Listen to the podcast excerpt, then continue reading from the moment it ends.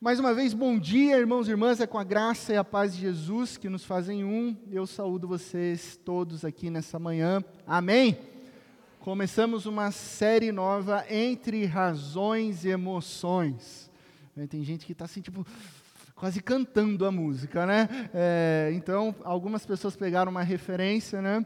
Entre razões e emoções, mas a referência não tem muito a ver com a música, mas sim sobre o que é razão, o que é emoção e como elas interrelacionam, né?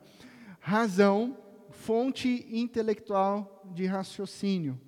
Emoção, fonte afetiva de sentimento. E aí você fala assim, puxa, razão está aqui, emoção está do outro lado. Mas quando nós pensamos nesses dois conceitos lado a lado, é impressionante perceber como a relação entre razões e emoções é tão próxima na nossa busca de compreender e de interpretar o nosso mundo e a nossa sociedade.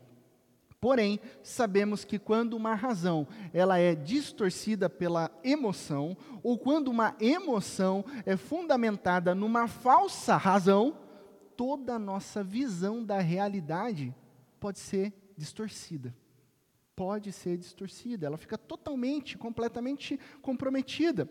E nós estamos no mundo com diversas crenças a respeito da realidade que nos envolve.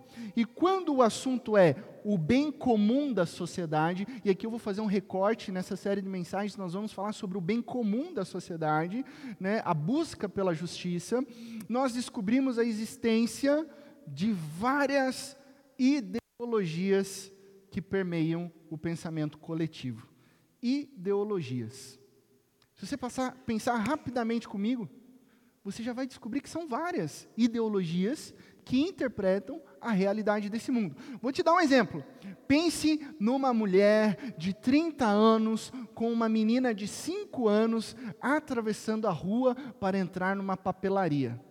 Imaginou? Uma mulher de 30 anos segurando a mão de uma menina de 5 anos, atravessando a rua em direção à papelaria. O que, que isso significa? Letra A. Duas pessoas isoladas, dedicando-se ao empreendimento comum mediante um acordo mútuo por interesses próprios. Letra B. Dois membros da burguesia que vão realizar uma transação econômica graças à condição privilegiada que possuem no sistema capitalista. Ou letra C duas cidadãs de um Estado tirando a vantagem da proteção estatal para atravessar a via pública e adentrar numa sociedade empresarial de responsabilidade limitada? Ou ainda a letra D, simplesmente mãe e filha numa relação familiar caracterizada pelo amor e devoção? Isso é um exemplo simples, onde pode ser percebido através de diversas realidades. Então, esse é o tipo de discussão entre razões e emoções que, permeadas muitas vezes por uma idolatria que governa o coração humano, tem gerado, infelizmente, inimizades, ódio nas redes sociais, famílias se dividindo por posicionamentos ideológicos, por posicionamentos políticos, por teorias políticas, filosóficas e por aí vai. Lembra daquela briga lá do Natal no ano passado? Quando a sua sobrinha chegou contente, contando para todo mundo que tinha passado numa universidade pública, e ali gerou uma completa discussão? Ou você lembra sobre a liberdade individual, de alguém discutir que ele tem o direito de não usar cinto de segurança? E aí? Natal acabou, sei lá quem foi embora, um brigou com o outro, gente que saiu do grupo do WhatsApp da família. O que, que aconteceu ali? Não foi apenas porque alguém não aceitou a razão dos fatos, mas sim porque lados políticos opostos se pautam por realidades. E esse emaranhado de ideologias que vai muito além, e a gente vai conversar sobre isso no próximo domingo, de uma visão simplista e dicotômica entre esquerda e direita, tem determinado visões de mundo quanto à vida, quanto à classe econômica, quanto à sua situação profissional, quanto, em relação aos gêneros e posicionamentos políticos das pessoas. E agora, estamos a menos de um mês das eleições 2022 e as razões e emoções estão afloradas e se fundindo mais ainda nas ideologias presentes neste século. Pergunta: o que é uma ideologia? Todo mundo fala sobre ideologia. Todo mundo busca uma ideologia. Mas o que é uma ideologia? Mas antes de responder essa pergunta, eu quero te convidar a abrir a sua Bíblia no nosso texto base, em Êxodo capítulo 32. Êxodo capítulo 32, o texto será projetado aqui, mas eu peço que você mantenha a sua Bíblia aberta ou seu dispositivo eletrônico ligado no texto de Êxodo capítulo 32, verso 1 ao verso 10. Acompanhe comigo a leitura desse texto, Êxodo capítulo 32, verso 1 e verso 10, a, a verso 10. Verso 1: O povo, ao ver que Moisés demorava a descer do monte, juntou-se ao redor de Arão e lhe disse: Venha, faça para nós deuses que nos conduzam, pois a esse Moisés, o homem que nos tirou do Egito, não sabemos o que lhe aconteceu. Moisés estava no monte do Sinai, Monte Sinai, recebendo a mensagem de Deus e fazia dias que ele estava lá. Só para te dar um contexto. Versículo 2: Respondeu-lhes Arão: Tirem os brincos de ouro de suas mulheres, de seus filhos e dos, de suas filhas, e tragam-nos a mim. Todos tiraram seus brincos de ouro e os levaram a Arão. Ele os recebeu e os fundiu, transformando tudo num ídolo que modelou com uma ferramenta própria, dando-lhe a forma de um bezerro. Então disseram: Eis aí os seus deuses, ó Israel, que tiraram vocês do Egito. Vendo isso, Arão edificou um altar diante do bezerro e anunciou: amanhã haverá uma festa dedicada ao Senhor. Na manhã seguinte, ofereceram holocaustos e sacrifícios de comunhão. O povo se assentou para comer e beber e levantou-se para se entregar à farra. Então o Senhor disse a Moisés: Desça porque o seu povo que você tirou do Egito corrompeu-se. Muito depressa, muito depressa se desviaram daquilo que lhes ordenei e fizeram um ídolo em forma de bezerro, curvaram-se diante dele, ofereceram-lhe sacrifícios e disseram: Eis aí, ó Israel, os seus deuses que tiraram vocês do Egito.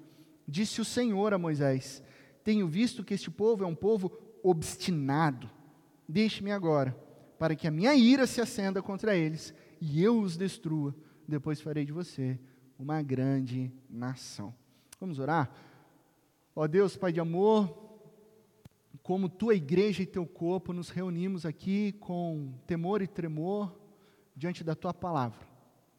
E pedimos, Deus, que diante desse tema delicado, entre razões e emoções, que seja a tua voz somente a tua voz, falando profundamente aos nossos corações, para a honra e glória de Cristo Jesus, nosso Senhor, nosso Salvador.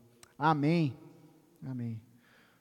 O teólogo Calvino, João Calvino, um dos principais líderes da reforma protestante, escreveu certa vez que o coração humano é uma fábrica de ídolos. E é uma fábrica 24 por 7.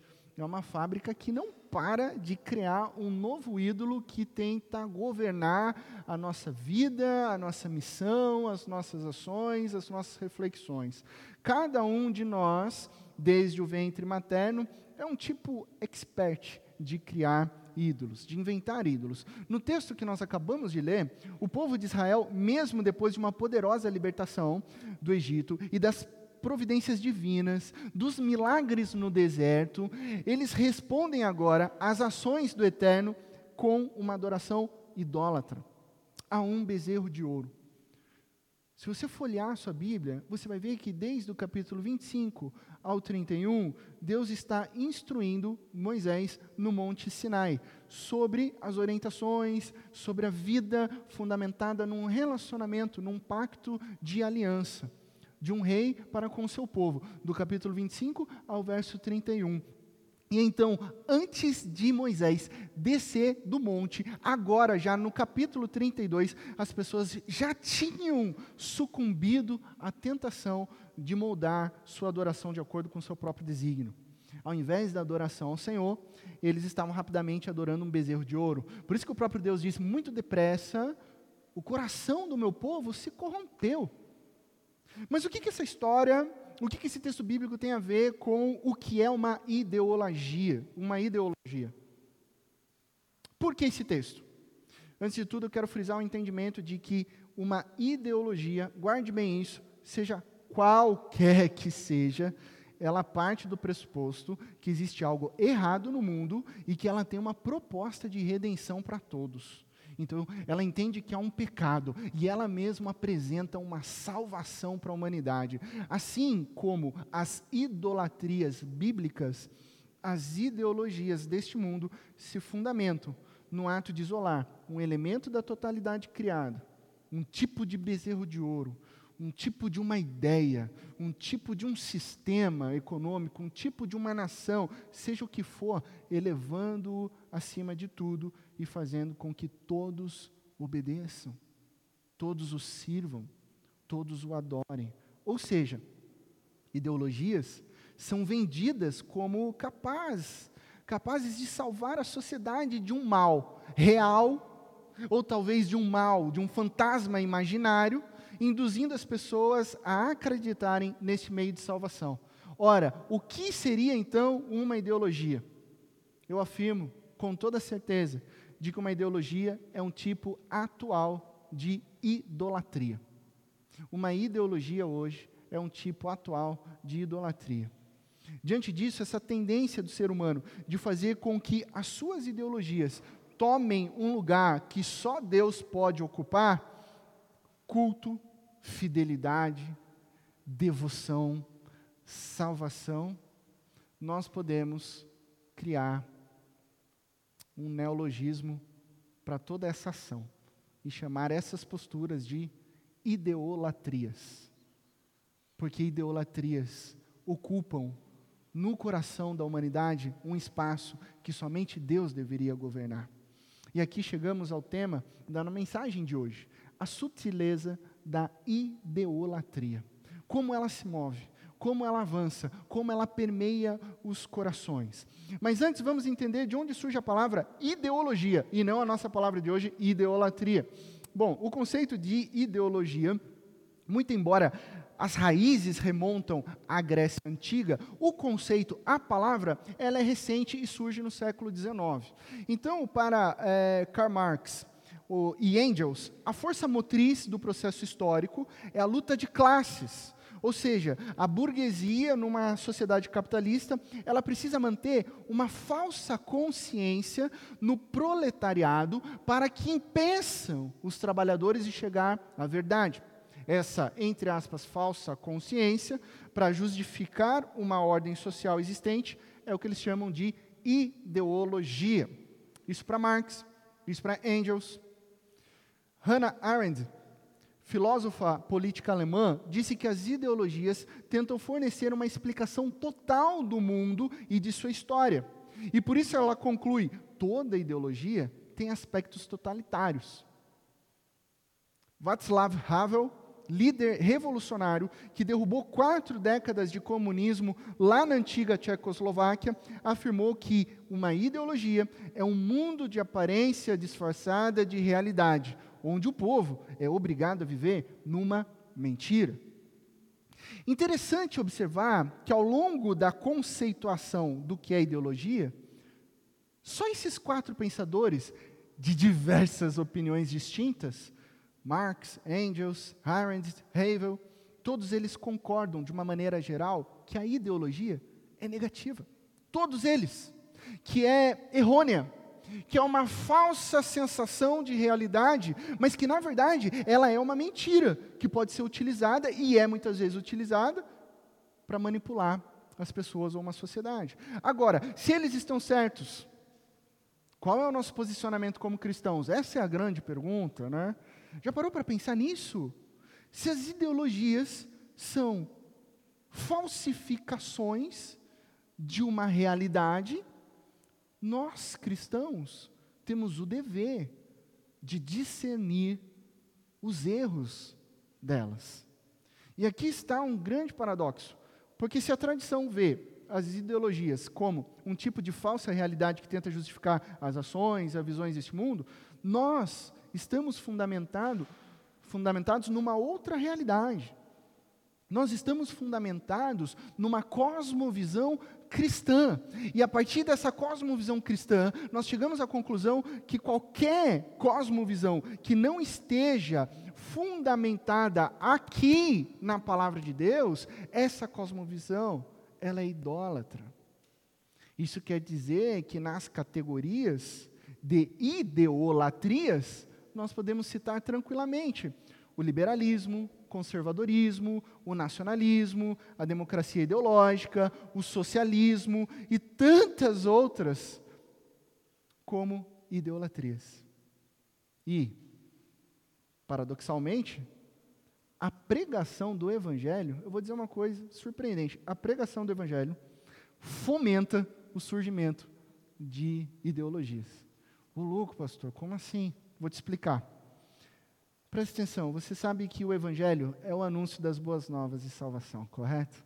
Cristo Jesus é o nosso Senhor, nosso Salvador, que nos tirou do império das trevas e nos transportou para a sua poderosa luz. Ele é o nosso Salvador. O Evangelho, ele se opõe, ele combate todas as pseudo ideologias, as falsas boas novas que se dizem evangelho. O evangelho segundo Romanos capítulo 1 é o poder de Deus para a salvação de todo aquele que nele crê, pois que a justiça de Deus se revela no evangelho.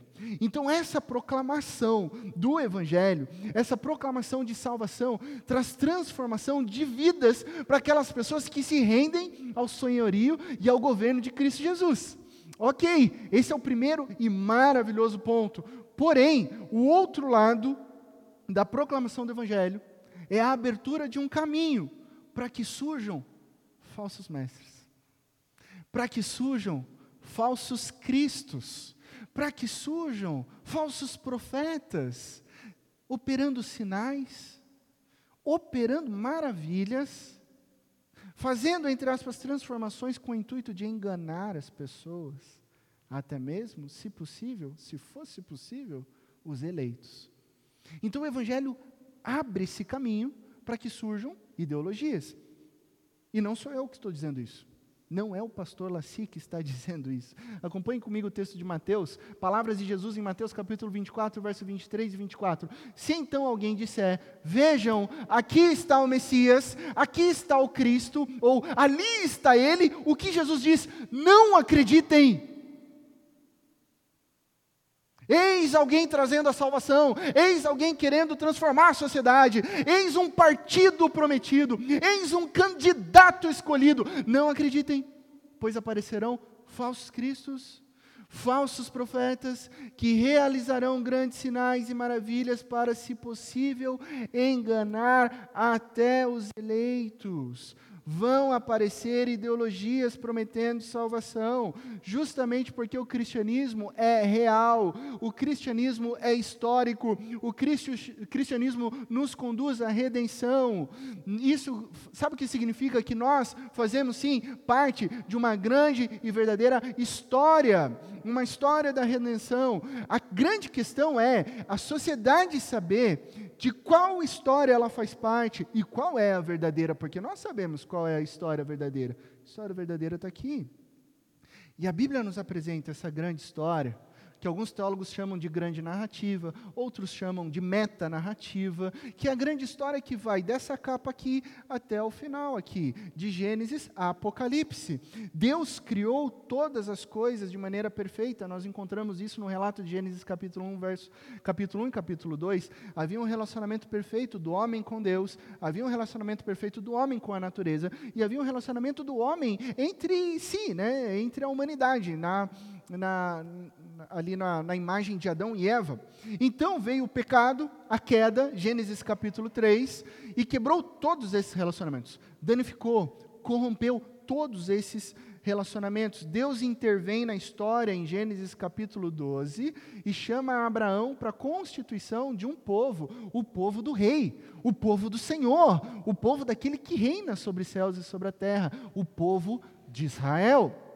Nós sabemos que esse povo precioso aos olhos de Deus, ao longo do Antigo Testamento, cai em idolatria.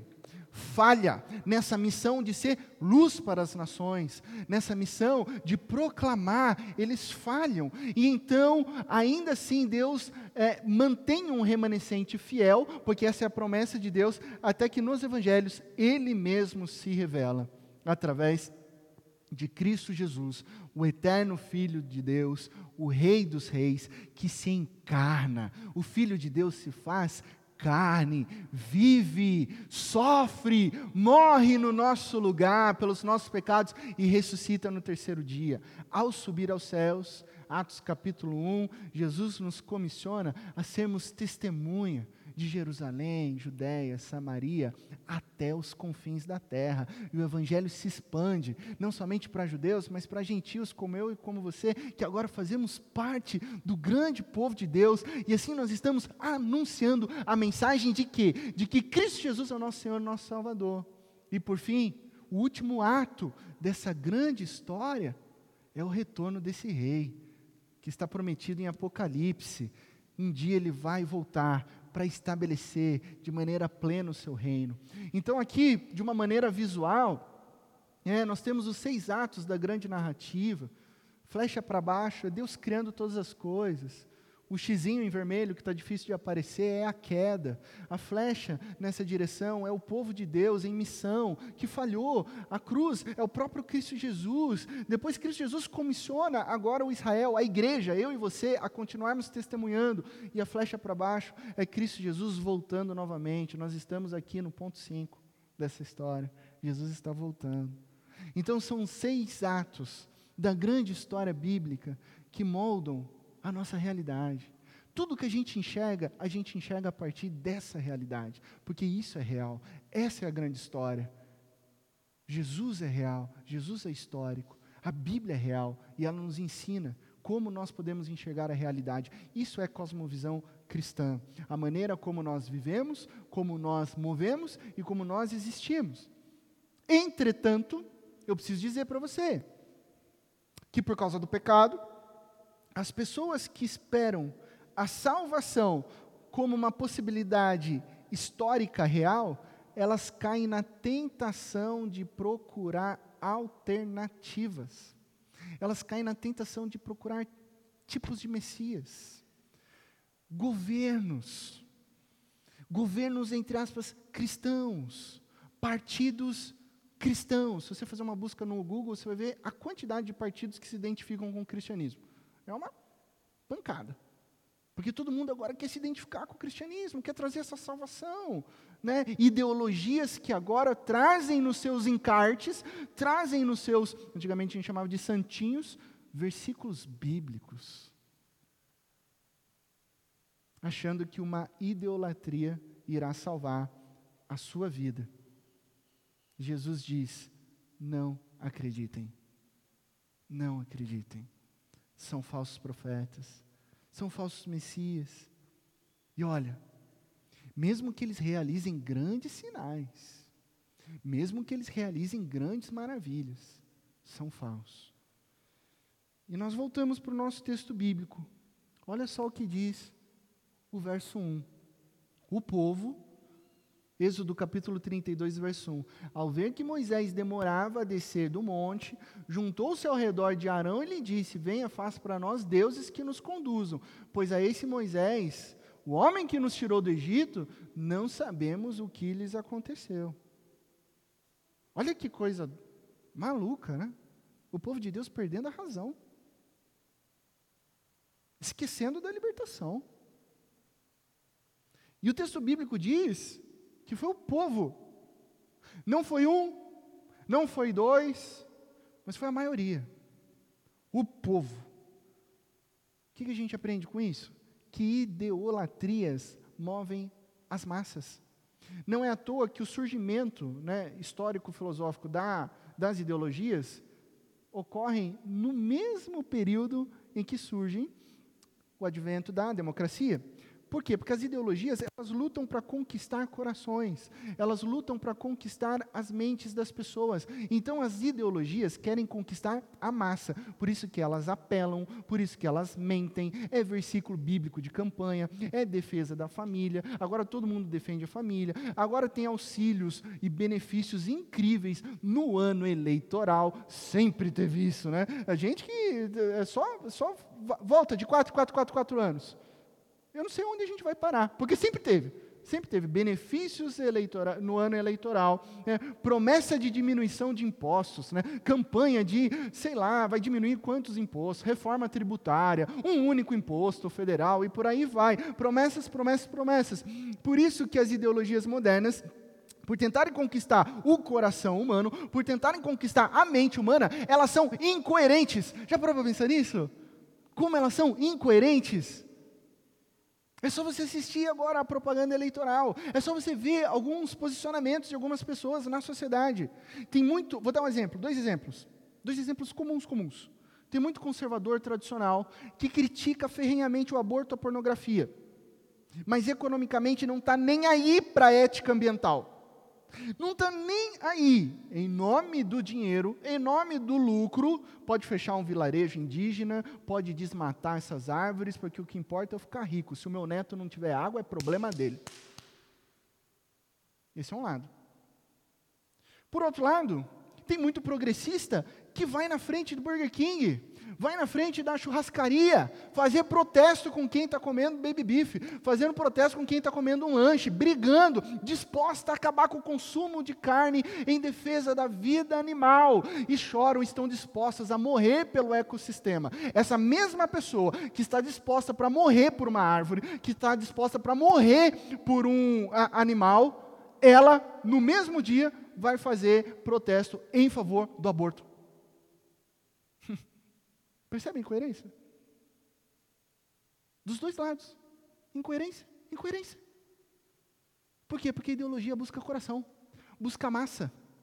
Ela quer seduzir o povo. Ah, pastor, mas puxa vida, o uso do termo idolatria dizendo que uma ideologia, uma idolatria é um pouco pesado, né?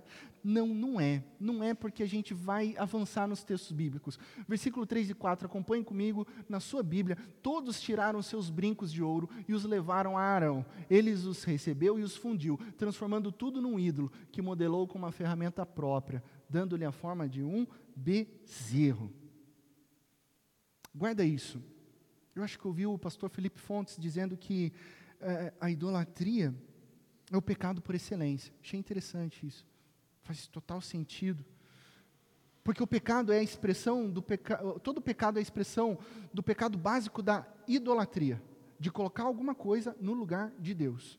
Na prática, a idolatria consiste em escolher qualquer elemento deste mundo. Pode parar para pensar, um objeto, um título, uma posse, um carro, uma moto, um candidato, um jogador de futebol, um influencer, um trabalho, é, um conceito, um diploma. Pode pensar em qualquer coisa e colocar essa coisa acima da barreira que separa o Criador e a criatura. E transforma essa pessoa, transforma esse objeto numa espécie de Deus.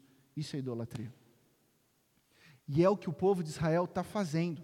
Porque o povo de Israel solicita a Arão, no verso 1, que eles precisam de deuses. Moisés não funciona mais. O eterno, não sei o que aconteceu. Arão recolhe o ouro e o texto bíblico diz que ele funde um bezerro. Um bezerro de ouro. Consegue imaginar um bezerrão de ouro? Nós lemos essas, essas histórias. E nós lemos também outras na palavra de Deus, né? de vários profetas do Antigo Testamento denunciando idolatria. Idolatria esculpida em pedra, idolatria esculpida em metal, idolatria esculpida em madeira, postes ídolos, ídolos egípcios, ídolos cananeus, um monte de tipo de ídolo feito por mãos humanas. E aí a gente pensa assim: ah, pastor, mas isso é coisa do passado, pastor. Ninguém hoje faz um Cristiano Ronaldo de bronze ou uma Larissa Manuela de ouro, ajoelha no chão e fica adorando o CR7 ou a Larissa Manuela. Ninguém faz isso. Eu sei que ninguém faz. Mas presta atenção no que o pastor Tim Keller, da Redeemer Church, lá em Nova York, disse certa vez: idolatria é tudo aquilo que você tem que passou do status de bom para ser crucial. Percebe a sutileza? É tudo aquilo que você tem. E que é legal ter coisas boas. Está tudo bem ter coisas boas. Só que quando ela passa do bom para ser crucial. Assim nós identificamos uma, uma idolatria. Existem coisas que são boas, existem coisas que são necessárias, existem coisas que são suficientes e está tudo ok. Só que crucial é aquilo que é fundamental, é aquilo que determina a sua vida. Então, quando você diz que o seu prestígio social é fundamental, quando você afirma que o sucesso financeiro é crucial, quando você crê que um poder político, um candidato, uma ideologia é fundamental, determinante para a sua vida, determinante para a economia, determinante para a sua empresa, determinante para a sua família, você serve a um ídolo se é crucial, se é fundamental, se você não abre mão disso, é um ídolo. E é sutil. E é esse tipo de idolatria que é o fundamento das ideologias, por isso nós estamos chamando de ideolatrias. Ah, pastor, já estou me sentindo incomodado com essa mensagem. Tudo bem, tem mais. Olha só o que diz Santo Agostinho, na sua famosa frase, no livro Confissões. Fizeste-nos para ti, e inquieto está o nosso coração enquanto não repousa em ti. Maravilhosa essa oração. Fizeste-nos para ti, Senhor. E inquieto está e estará sempre o nosso coração enquanto não descansarmos no Senhor, porque foi o Senhor que nos fez. Olha que oração maravilhosa. Se nós, membros da Igreja de Cristo Jesus, buscarmos fazer a vontade de Deus, tudo em nossa volta será reflexo dessa postura. Então, desfrutaremos de paz. Então, desfrutaremos de repouso. Paz em meio à turbulência. Repouso em meio às tribulações. Por quê? Porque o nosso coração encontra descanso no Senhor. Por outro lado, se o nosso coração busca sistema econômico, direito individual, o Estado como detentor e soberano sobre todas as coisas, então tudo isso vai afetar também o bem-estar das nossas vidas. O que, que isso significa? Buscar descanso onde não há descanso só pode gerar desassossego. Buscar descanso onde não há descanso só pode gerar desassossego. A inquietação, aquela ansiedade, Pastor, não estou conseguindo dormir porque mês que vem eu voto. Pastor, não estou conseguindo dormir porque é, ano que vem é, nós não sabemos quem vai liderar esse país. Pastor, não consigo dormir porque o deputado X. Pastor, não consigo dormir porque o candidato, porque o partido, porque a ideologia Y. Toda inquietação é um sintoma de idolatria. Por quê? Porque os ídolos geram consequências diretas nas nossas vidas. É por isso que pessoas perdem a paciência com política. Por isso que tem pessoas com crises de ansiedade, choro diante das eleições. Não estou inventando, eu já vi, eu já vi uma pessoa chorar desesperadamente na minha frente por causa de uma eleição. Por isso que pessoas têm medos, muitas vezes medos de ameaças que nem existem, de fantasmas ideológicos, de coisas irreais. Por isso que existem brigas, ódio e até mesmo violência. Sabe que quinta-feira eu dei aula no seminário e falei, o pessoal estava perguntando sobre posicionamentos e tal. E eu falei, eu falei, eu falei um negócio seguinte, eu falei assim, o negócio está tão quente, gente. Está tão quente que os dois candidatos no Brasil com maior popularidade, eles precisam tomar cuidado quando for fazer campanha com atos de terrorismo. Os dois, ambos. Eu falei isso na aula de manhã. Na noite a gente viu o que aconteceu na Argentina. Vocês acompanharam? De onde surgiu isso? Percebe? O que a idolatria faz? Ela governa o coração humano. Porque ela exige culto, ela exige fidelidade, ela exige devoção, e tudo isso para te afastar de Deus. Final do versículo 4. Então disseram: Eis aí os seus deuses, ó Israel, que tiraram vocês do Egito. O bezerro, como símbolo da divindade, era muito comum ali entre os povos. Existia Apis, o deus touro, deus egípcio, que simbolizava fertilidade. E fertilidade era fertilidade não somente a fertilidade humana, porque os filhos também geravam riquezas, mas a fertilidade da terra. Então, um Deus que simbolizava fertilidade no mundo antigo era um Deus que gerava prosperidade. Esse é o Deus Apis, o bezerro, é, o touro egípcio a gente vê mais uma relação com as ideologias modernas, né? porque a idolatria promete salvação.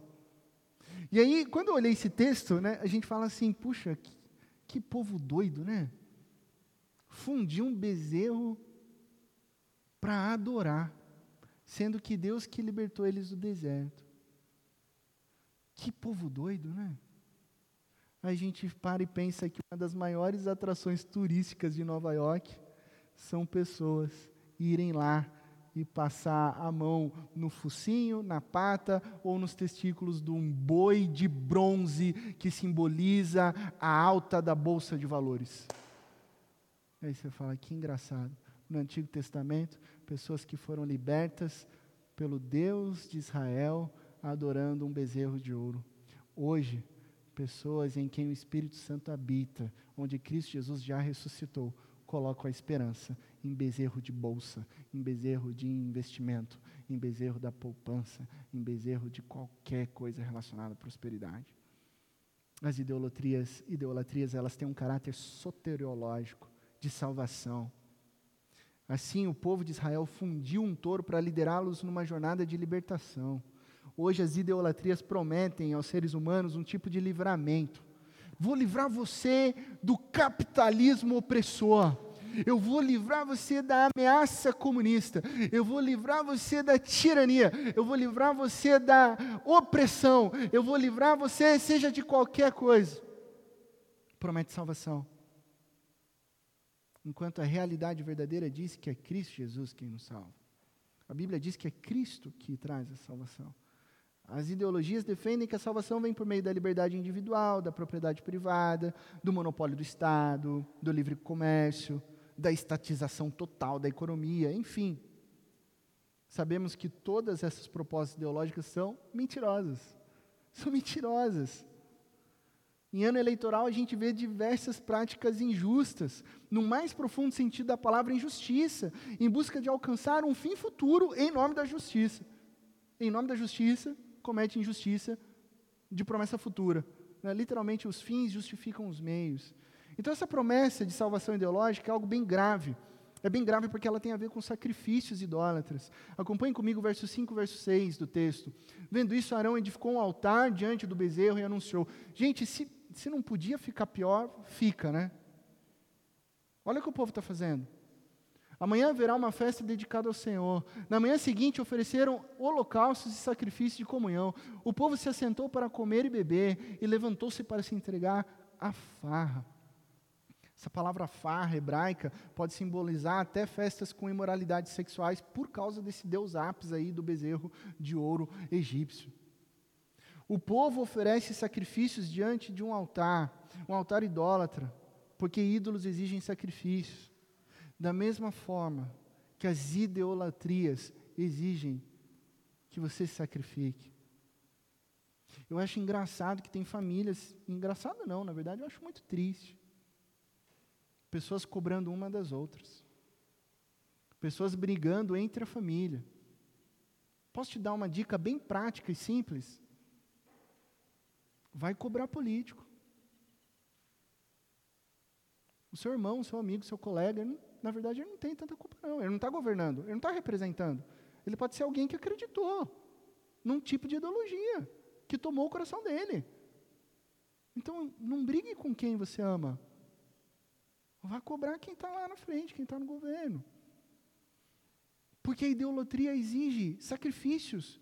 Sabe, frases como morrer pela liberdade, morrer pelo Estado, dar a vida pela nossa pátria, lutar até a morte, luta armada contra um sistema opressor. Todas essas falsas idolatrias blasfemam contra o nosso Deus, pois só há um que morre para nos dar vida, e esse alguém já fez isso, é Cristo Jesus, o nosso Senhor. É Ele quem nos dá a vida através da Sua morte e ressurreição. Sabe, tem muito cristão que precisa refletir sobre vida idólatra, que se encontra numa idolatria, uma idolatria e nem se tomou conta disso.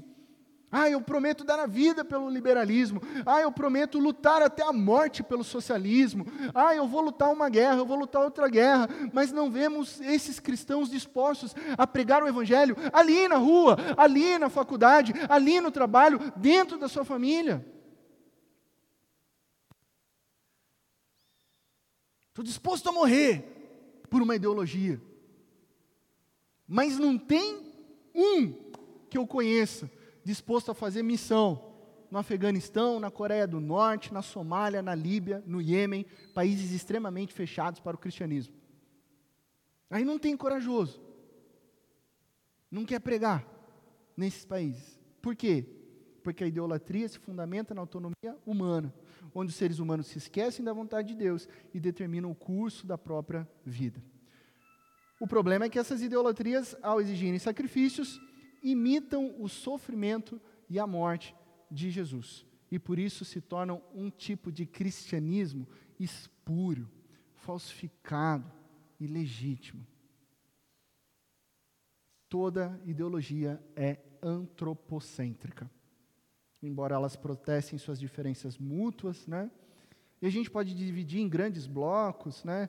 O liberalismo de um lado, o socialismo do outro. A grande verdade é que, por ambas serem seculares, ambas são humanistas.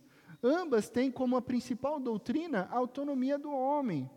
E o que, que eu quero te alertar com isso, para nós praticarmos e aplicarmos na nossa vida? Não caia na grande mentira da vez de que existe uma ideologia cristã. Gente, em nome de Jesus, isso é blasfêmia.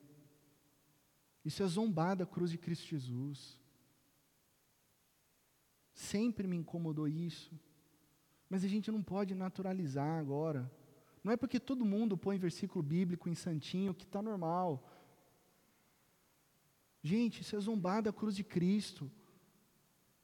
Isso é falsificar o verdadeiro evangelho.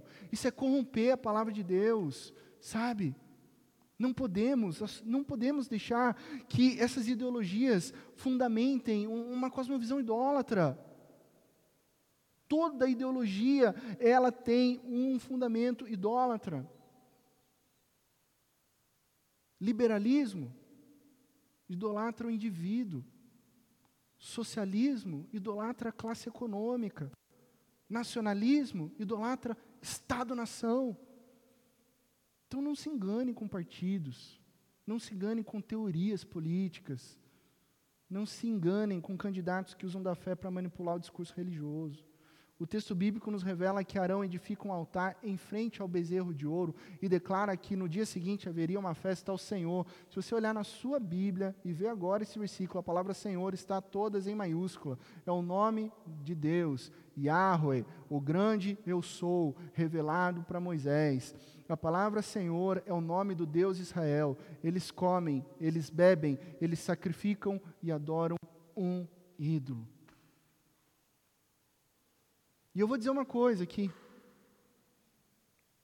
Talvez eles estivessem pensando que estavam adorando o verdadeiro Deus. Sabia? Talvez eles achassem. Mas não estavam. A idolatria, idolatria, ela corrompe o, o interior. Porque entre razões e emoções eles estavam perdidos. Aí o próprio Deus diz no verso 7 e 8: então o Senhor disse a Moisés: Desça, porque o seu povo que você tirou do Egito corrompeu-se. Muito depressa se desviaram daquilo que lhes ordenei e fizeram um ídolo em forma de bezerro. Curvaram-se diante dele, ofereceram-lhe sacrifícios e disseram: Eis aí, ó Israel, os seus deuses que tiraram vocês do Egito. Depois Jesus disse que ninguém pode servir a dois senhores, né? pois odiará um e amará o outro, se dedicará a um, desprezará o outro. Quero concluir aqui dizendo para você que, muito embora as idolatrias distorçam as razões e emoções, muito embora indivíduos e comunidades caiam em idolatria, ainda assim, o nosso Deus permanece fiel à sua criação.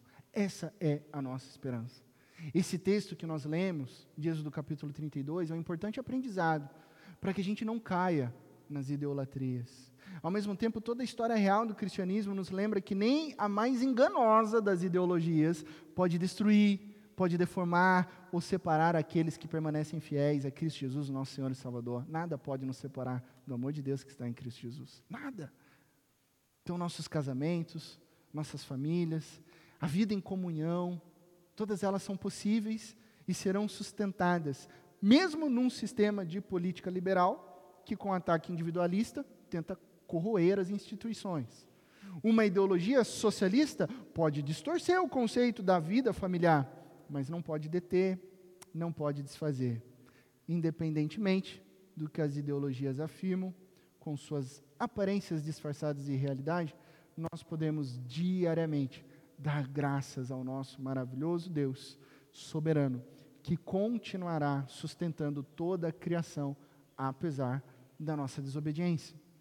Deus é fiel à sua criação e nada anula o fato de que ele ainda está agindo com sua graça preservadora, limitando o impacto do pecado, nos dando todos os motivos para que continuemos crendo, para que nós continuemos sendo fiéis a Ele em todas as áreas da nossa vida. Nesses tempos, pré-eleições, e talvez até pós-eleições, entre razões e emoções, onde vários partidos e ideologias brigam para conquistar os nossos corações através de manipulação da religião, o que eu digo a você nessa manhã é que o Espírito Santo de Deus nos preserve, nos guarde e nos livre de cairmos na tentação sutil das idolatrias. Amém? O que, que a gente leva para casa? Lições práticas de vida. Primeira coisa, você vai confrontar os falsos deuses da idolatria. Êxodo capítulo 20, verso 3. Não terás outros deuses além de mim. Só que você não vai sair confrontando o Deus do coleguinha. Você vai olhar para o espelho. Você vai confrontar os falsos deuses do seu coração, do meu coração, do nosso coração. Todo pecado é uma expressão, todo, todo pecado é uma expressão do pecado básico da idolatria, de colocar alguma outra coisa no lugar de Deus. Tome coragem. Faça uma análise sincera do seu coração. Você e Deus. Você e Deus. A idolatria é tão sutil que às vezes é difícil a gente reconhecer. Entre razões e emoções, a gente é tomado muitas vezes. Pergunte para você: o que é crucial? O que não é crucial? O que não é crucial não pode tirar o seu sono. Se existe algo tirando o seu sono, reflita nisso. Segunda lição: entre razões e emoções, clame pela graça de Deus. A emoção pode distorcer a razão. Em meio a tantas vozes ideológicas que distorcem a realidade, foque na fidelidade de Deus à sua criação. Peça para que Deus te capacite a entender. Ore para que Deus te dê sabedoria e discernimento para entender entre razões e emoções as políticas. Amém? Que Deus te abençoe. Na mais absoluta certeza de que em Cristo Jesus todas as coisas ficarão bem. Nós nos aproximamos agora.